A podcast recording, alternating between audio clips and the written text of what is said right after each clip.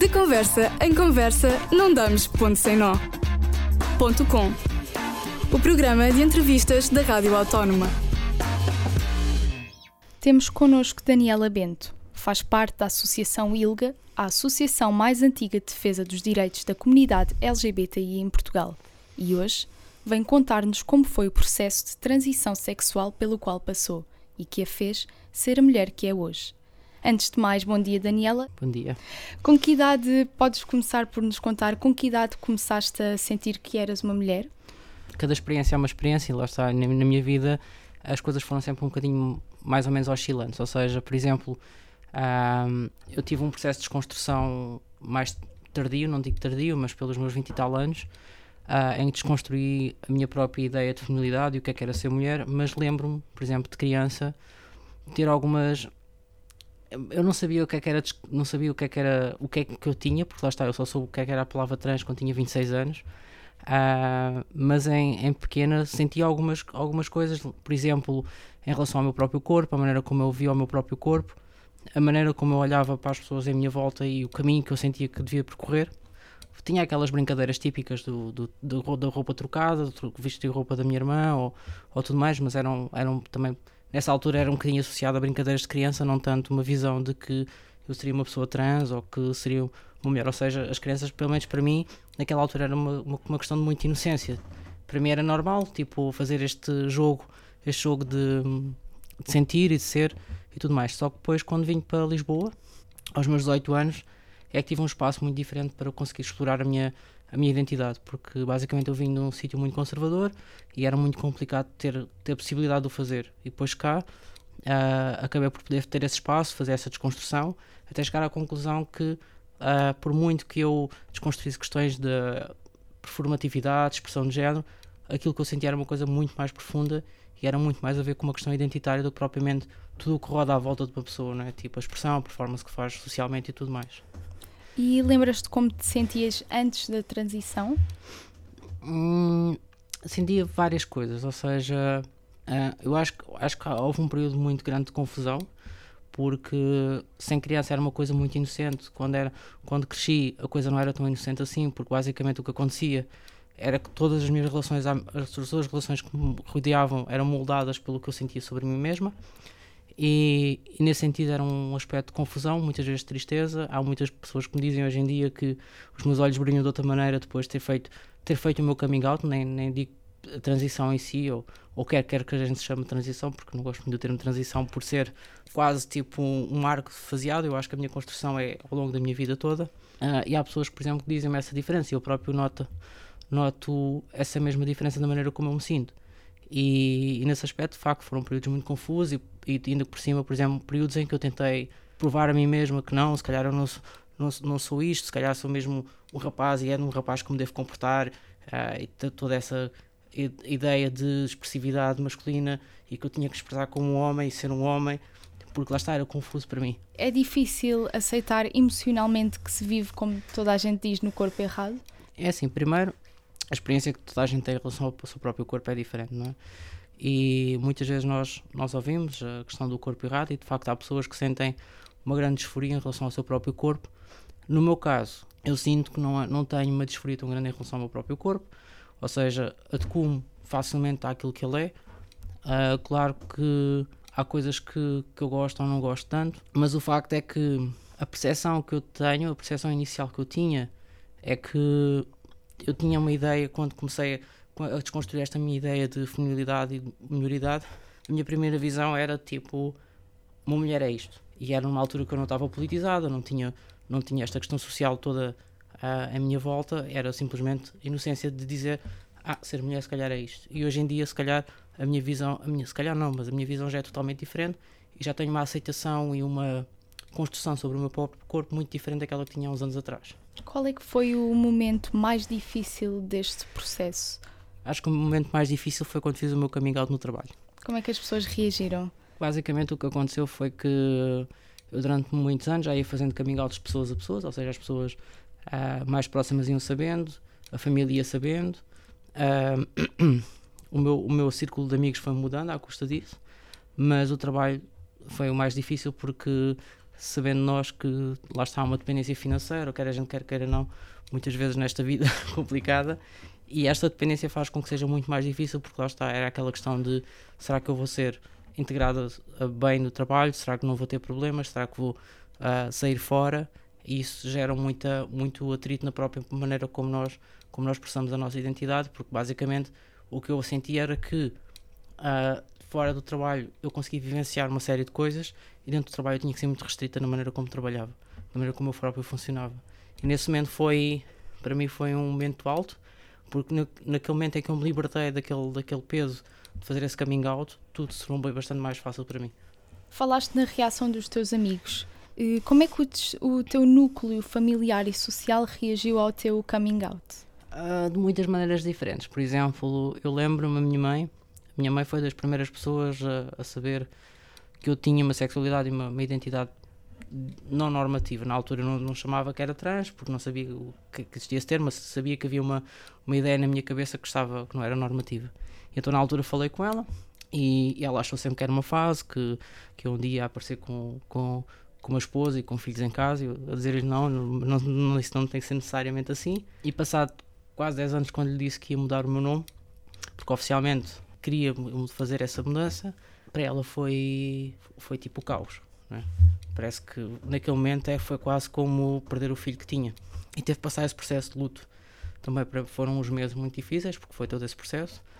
Em relação ao, aos amigos, foi um bocado complicado porque durante, durante muito tempo uh, eu basicamente vivia restrita entre conhecer um grupo de pessoas que me aceitava ou que me incluía enquanto grupo e havia outras pessoas que basicamente sabiam, mas era tu tens a tua coisa, tens a tua cena, a gente não se mistura e por aí, por, por nesse caminho. Então acontece que, por exemplo, quando eu comecei a fazer, quando eu fiz o meu coming out e comecei a assumir-me enquanto Daniela, uh, houve muitas pessoas, por exemplo, não queriam estar comigo porque sentiam que também eram olhadas na rua, sentiam essa violência e então não queriam estar também uh, a sentir isso. Então muitas pessoas acabaram por se afastar e eu acabei por arranjar também um núcleo de amigos novos, bastante mais diversificado, maioritariamente pessoas LGBT, que é a convivência que eu agora tenho maioritariamente. O que é que pensas que foi o mais difícil? A parte médica ou legal de, do teu processo? Bem, eu tendo em conta que a lei a lei para mudar para, para mudar o registro legal para fazer a mudança de sexo no registro no registro civil apenas foi passou o ano passado, ou seja, o processo de autodeterminação em que as pessoas podem autodeterminam-se e vão simplesmente ao conservatório e pedem para fazer mudança legal uh, de sexo e género no, no, cartão de cidadão, eu ainda apanhei o, o processo anterior, ou seja, para mim mistura, havia uma, uma postura legal e, e, médica porque eu para mudar um nome precisei de um diagnóstico médico.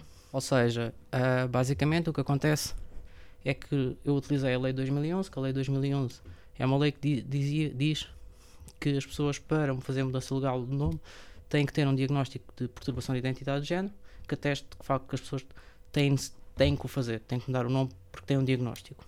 O que acontece é que em 2012 esse diagnóstico caiu, apareceu o diagnóstico de disforia de género, só que os médicos continuaram a fazer esse mesmo processo de avaliar identidades, que é uma coisa difícil de avaliar, ninguém avalia uma identidade, e eu ainda passei por esse processo, ainda demorei, no meu caso, porque ainda por cima eu não sou muito conforme, e não cumpro norma, os estereótipos todos de género que se pretendem, não é? E ainda acabei por ter um, um ano e tal para conseguir o relatório para mudar o meu nome. E, e, esse processo foi difícil, porque, por exemplo, as coisas eram avaliadas, por exemplo, uh, que roupa é que eu vestia, se eu ia maquilhado ou não, se eu tra trazia os sapatos adequados. Estas são tipo coisas que estão no meu relatório médico, porque é assim que se fazia, que se fazia a avaliação da identidade das pessoas, que era baseada em estereótipos de género, que é uma coisa que não faz sentido nenhum. Sentes que as pessoas te tratam de forma diferente por seres uma mulher transexual? Primeiro, só é a questão do, da palavra transexual, prefiro a palavra trans, uhum. por, uma, por uma questão histórica e por uma questão da conotação também que a, que a palavra transexual tem em relação à, à clínica, não é? Claro. Há pessoas que se identificam como transexuais, eu no meu caso identifico como pessoa trans. Em relação à, à maneira como as pessoas me tratam, uh, depende, não é? Por exemplo, eu tenho círculo de amigos e amigas que, que aí é mais fácil, que as pessoas é natural, no sentido em que sou incluída da mesma maneira como sou pessoa ali, não é? Mas também tenho outros círculos em que, lá está, no meu caso, recebo uma dupla discriminação, o facto de ser mulher e o facto de ser trans.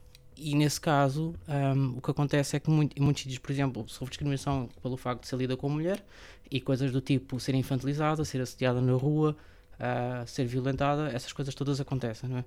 E depois soma-se o facto de ser trans, que aumenta ainda mais uh, a discriminação que sofres por todos estes passos, não é? O trabalho torna-se mais difícil, por acaso neste momento estou no, estou no trabalho com as coisas relativamente tranquilas, mas passei por momentos maus em que as pessoas tentavam controlar como é que eu me comportava, como é que eu me vestia, como é que uh, trabalhava, acabava por perder uh, lugares de desfia porque lá está, não queriam que eu apresentasse aos clientes porque não era tão acessível visualmente. Uh, mas isso acontece muito, não é? Por exemplo, aquela questão de eu estar numa reunião e dizer uma coisa, ninguém, ninguém liga ao que eu digo, mas depois, se um homem, logo de 5 minutos depois, diz a mesma coisa, oh, isso acontece muito.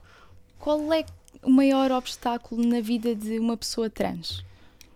Eu, neste momento, diria que é para muita gente, isto aqui, novamente, falando que as experiências das pessoas são todas diferentes, mas, por exemplo, para muita gente, neste momento, o grande obstáculo é a saúde, o acesso aos, aos cuidados de saúde que é algo que neste momento, apesar de nós termos uma lei que já permite o registro do género e sexo da pessoa, o facto é que a questão da saúde está muito problemática e a dificuldade que as pessoas têm de ter acesso a cuidados primários e, e trans específicos ainda é bastante difícil. Ser uh, mulher trans em Portugal é difícil? É assim, temos que olhar para o... Podemos pensar de duas maneiras, não é? Uh, existe aquilo que é aquela violência que nós temos temos aquilo que é a, nossa, a violência física, que normalmente é o que as pessoas consideram violência. As pessoas não consideram mais nada violência, infelizmente, porque nós normalizamos a violência. E normalmente as pessoas só acedem. Ah, é, é, é violência quando há mortes, quando há, quando, há, quando há agressões e tudo mais. O problema é que em Portugal nós temos aquilo que é uma violência sistémica, estrutural, que faz parte, está intrincada nas microagressões todos os dias. Ou seja, caminhar na rua, os olhares, as dificuldades legais, as dificuldades institucionais, as dificuldades que o próprio Estado limita-nos, causa-nos alguns obstáculos, isso tudo são formas de discriminação e formas de violência. É? Só que as pessoas normalmente associam à palavra violência uma coisa mais relativa à violência física e tudo mais, mas é importante pensar que tudo, o espectro todo em que nós vivemos, tem componentes de violência. É? Claro, é? a violência vai muito para além do, da agressão. Uh, no nosso país existe algum tipo de ajudas para pessoas trans? É assim, a maior parte das ajudas vem das associações, é? como a ILGA, como a Rede Execo, como, como agora também a recente Associação de Transmissão, ou seja, várias associações que trabalham uh, também na área, na área das questões trans e que tentam dar suporte a muitas, a muitas iniciativas e, e lá está, para além de associações, para além de coletivos, uh, são, são tudo momentos em que são tudo lugares onde as pessoas podem contar com algum suporte. Falavas da Associação ILGA, da qual tu fazes parte. Que tipo de apoios oferece a associação às pessoas que passam por esta transição?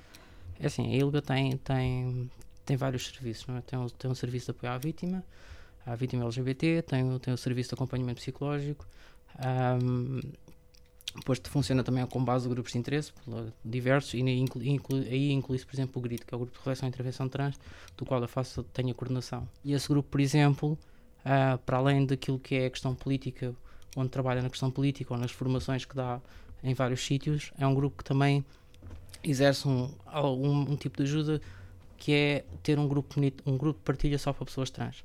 Pessoas trans, pessoas não binárias e pessoas que têm questionamento identitário.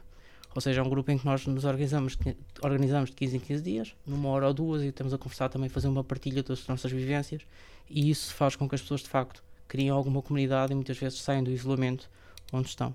Qual foi o maior impacto que a ILGA teve na tua vida? Hum, a construção de uma família. Uh, basicamente, eu lembro-me quando eu aproximei-me da ILGA já depois de iniciar a, a, a minha aproximação à, à clínica para mudar o meu nome. Na altura eu estava completamente perdida porque eu ainda por cima fui para o Hospital de Santa Maria e depois descobri que o Santa Maria não era nada recomendado. Fui porque queria ir e depois fui descobrir a, a várias pela associação que as coisas não funcionavam, podiam ter funcionado de outra maneira. Mas de facto aí consegui começar a construir uma família afetiva muito grande, ou seja, a frequência no centro LGBT, a ida às atividades, ainda me lembro que as minhas primeiras atividades que eu comecei a fazer lá enquanto voluntária foram palestras de astronomia, de matemática, e então foi as primeiras palestras que eu dei lá, e entretanto comecei a, a coordenar o GRIT, entretanto também fazer tertúlias sobre questões de género e questões trans. Criei um, um elo de amizades muito grande com as pessoas que frequentam o centro e com as pessoas que vou conhecendo via centro e via Ilga. Que conselhos darias aos familiares e amigos que conhecem pessoas que estão a passar por este processo? É assim, o melhor conselho que, que eu posso dar é que as pessoas tenham, consigam ouvir, mais do que muitas vezes nós pensamos em, em dar sugestões de como fazer isto ou como fazer aquilo, é as pessoas terem a capacidade também de ouvir e perceber as próprias dúvidas que as pessoas muitas vezes têm, as angústias, as dificuldades, mas também as alegrias. E, e sobretudo lá está quando respeitar a identidade das pessoas quando elas assim o, o requerem, porque muitas vezes a dificuldade é ah, mas eu não consigo ver bem como uma mulher entre aspas ou um homem entre aspas no sentido em que o espectro de género pode ser muito mais variado do que, do que ser homem ou mulher. E, e nesse sentido respeitar essa identidade, não é? É o melhor conselho que nós podemos dar às pessoas. E que mensagens gostarias de passar a alguém que está a passar por este mesmo processo? Uh, que a pessoa não está sozinha, não é? Muitas vezes, nós muitas vezes uh, percebemos e eu senti isso, senti isso durante muito tempo que eu era a única pessoa assim, que eu tinha um problema qualquer. Não está, para mim a minha visão foi sempre eu tenho um problema uh, e o que é que eu vou fazer com este problema porque eu não sei, se calhar sou eu que estou doente e uma pessoa cresce numa sociedade em que de facto começa a acreditar que está doente e que tem, que tem uma coisa maligna qualquer, não é? E, por exemplo, também houve muito tempo que, que as pessoas diziam que se calhar eu tinha um fetiche sexual e tudo mais, que as coisas não, mas as coisas não eram bem assim. E neste momento o que é importante é perceber que as pessoas perceberem que não estão sozinhas e que esse, esse, esse isolamento tem que ser quebrado e nós aos poucos temos de ter a capacidade de chegar esses locais. Por exemplo, um dos problemas que nós temos é que nós estamos centralizados em Lisboa, em, muito, em muitas organizações, estamos todo, temos muitas centralizadas em Lisboa, a Redex é que faz um trabalho mais mais ao longo do país, mas o facto é que chegar, por exemplo, ao interior, chegar a, aldeias pequenas e tudo mais, quebrar esse, esse isolamento é muito, é muito difícil. Mas podemos dizer que as pessoas não estão sozinhas e que a sua experiência é sempre válida e deve ser sempre validada. Obrigada por teres vindo, Daniela, e por teres partilhado a tua história. Foi um enorme gosto ter-te aqui. Obrigada. De conversa em conversa, não damos ponto sem nó. Ponto com o programa de entrevistas da Rádio Autónoma.